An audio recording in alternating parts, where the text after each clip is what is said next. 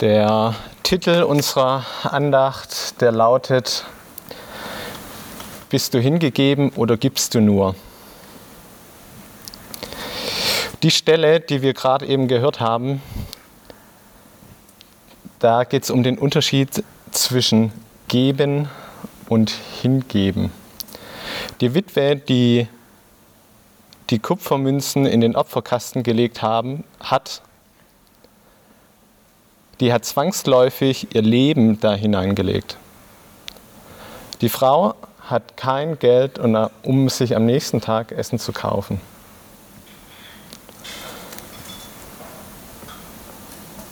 Um das nochmal zu verdeutlichen, ähm, dieser Unterschied zwischen geben und hingeben, möchte ich euch eine kleine Geschichte erzählen. Ein Schwein und ein Huhn, die laufen entlang und die sehen eine arme, hungrige Familie. Das Schwein fragt das Huhn, ja, was machen wir jetzt? Und das Huhn antwortet, lass uns Speck und Eier kochen. Das eine Tier gibt und das andere Tier müsste sich hingeben. Das eine Tier gibt was vom Überfluss ab, das andere gibt sein Leben hin.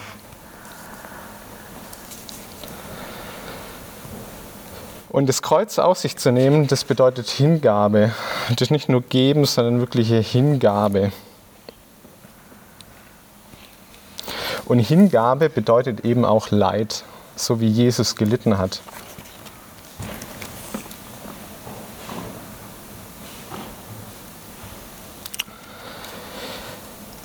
Wie schon gesagt, für die Witwe hat es wirklich Hunger bedeutet, dieses Geld dahin sein zu legen. Und in dieser Stelle im Markus Evangelium, da gibt es auch keine Auflösung. Jesus macht keine Worte darüber, ja, aber hm, wird schon nicht so schlimm werden, sondern er lässt es einfach so stehen. Die Witwe weiß nicht, wie, wie es am nächsten Tag ähm, sein wird, ob sie äh, eine Spende bekommt oder eben nicht. Und Jesus macht auch keine Zusage, auch nicht den Jüngern gegenüber, dass, dass sich dieses Leid wirklich lohnen wird.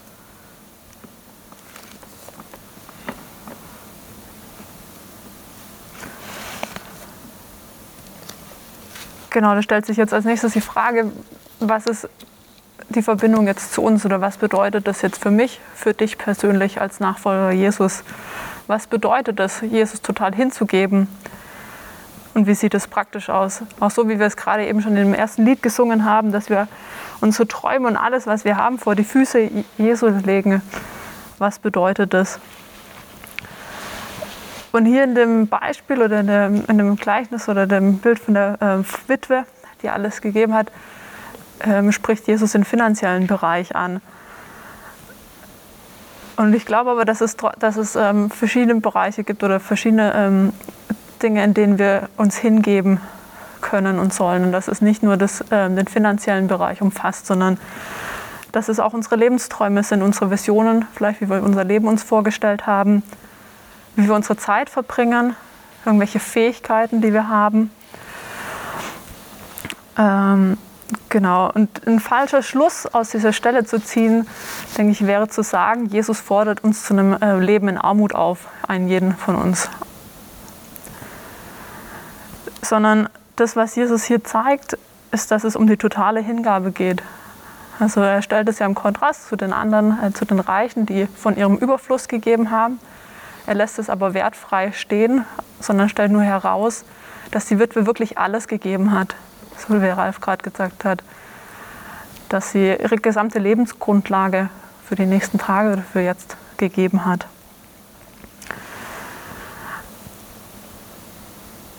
Und ich muss sagen, dass ich finde, dieses, wenn ich mein eigenes Leben angucke, wenn ich mir selber überlege, ähm, wie das bei mir aussieht, es ist deutlich einfacher, einfach nur zu geben und tatsächlich hinzugeben, ist ganz schön schwierig und es kostet was. Es kostet nicht nur einiges, sondern es kostet alles in dem Bereich.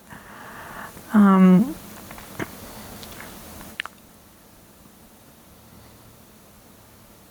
und ein Beispiel vielleicht von, von mir persönlich, wie man auch seine Zeit oder von uns beiden ähm, ähm, sich hingeben kann, was jetzt nicht den finanziellen Bereich umfasst, sondern wir haben jetzt mal den Bereich eben von der Zeit herausgegriffen.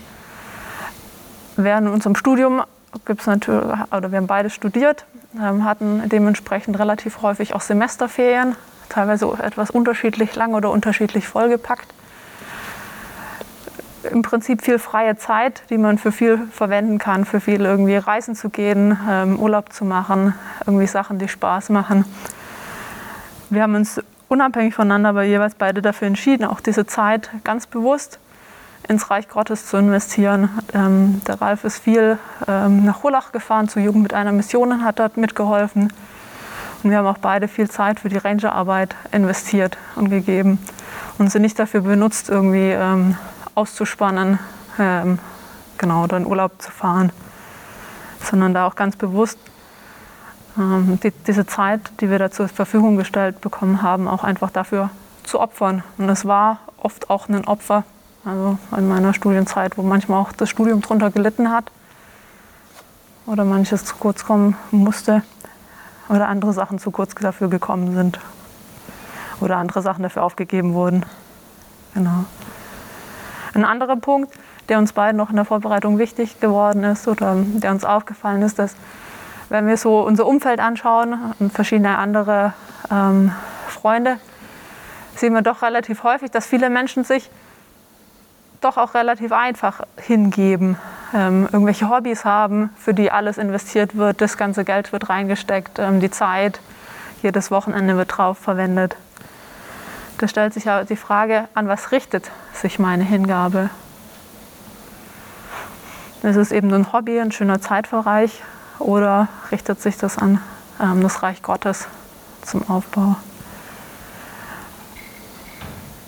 Und wir wollen jetzt in einen Gebetsteil übergehen, ähm, den wir so gestalten wollen, dass jeder einfach für sich selbst betet und ähm, Zeit hat zu reflektieren ähm, und sich selber zu fragen, einfach, wo fordert Gott mich, wo fordert Gott dich zur totalen Hingabe heraus? Und auch vielleicht die Frage weiterzufällen, was hindert mich daran, mich dann Gott wirklich hinzugeben? Was hält mich davon ab? Was hält mich zurück? Und wenn ich denke, ich gebe mich ja doch ganz schon hin, vielleicht spricht dich auch eben dieser letzte Punkt, den ich gerade gebracht habe mit dem Beispiel mit dem Hobby an. Ähm, worauf richtet sich mich eigentlich meine Hingabe? Ist sie an Gott gerichtet? Und ich möchte dich herausfordern und auch ermutigen, dass es einfach nicht ähm, jetzt bei dieser Gebetszeit heute hier bleibt, sondern dass du das wirklich auch als Anstoß nimmst, auch in die nächsten Tage einfach mit hineinzunehmen, in den nächsten Wochen und da weiter drüber nachzudenken. Weil ich glaube nicht, das ist eine Sache, da kann ich einmal drüber nachdenken und irgendwie den Punkt dann abhaken und abschließen, sondern das ist letztendlich irgendwo auch ein Prozess oder ein Weg. Und ähm, ich, vielleicht geht es dir so wie mir ich mache ziemlich viel selber mit mir selber aus, aber irgendwann weiß ich, dass ich ähm, den Austausch und das Gespräch auch mit anderen brauche, damit es nicht nur irgendwie bei eigenen Gedanken bleibt, sondern irgendwo auch vielleicht dieser Gedanke eben Rechenschaft, jemand anderem schuldig zu bleiben, zu sein und sich dann mit jemand anderem darüber austauschen, der sich auch dann fragen kann und darauf ansprechen kann, hey, wie sieht es da bei dir aus? Genau, weil wie gesagt, ich glaube, das ist nicht eine Sache von einer einzigen Entscheidung, sondern irgendwas, auch eine Entscheidung, die wir jeden Tag neu treffen müssen. Genau. Der Ralf wird die Gebetszeit dann am Schluss nochmal mit dem Gebet abschließen. Ja, Vater im Himmel, ich bete um deinen Heiligen Geist, Herr, dass der uns Kraft gibt, damit wir unsere Leben dir hingeben können, Herr, so wie du dein Leben hingegeben hast. Vater, und mach uns bewusst, dass, dass, ähm,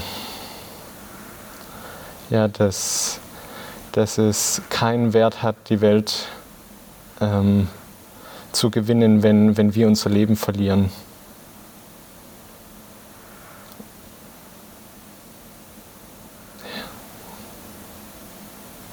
Herr, lass uns unsere Leben hingeben, damit du uns Leben gibst.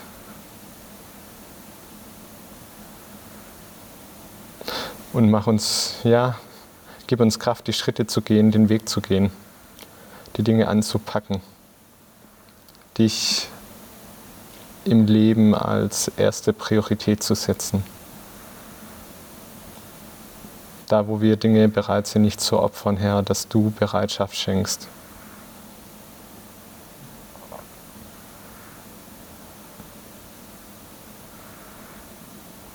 Und Vater, schenk uns Kraft, Herr, auch wenn, wenn dies Leid bedeutet. Und wir nach weltlichem Maßstab dafür nicht belohnt werden. Und Herr, ich ja, bete, dass, dass wir das in dieser Karwoche einfach uns auch bewusst machen, dass, dass der Weg mit dir auch Leid bedeutet und dass wir das annehmen, Herr.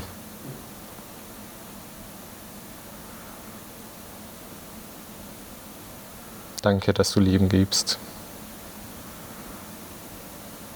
Amen.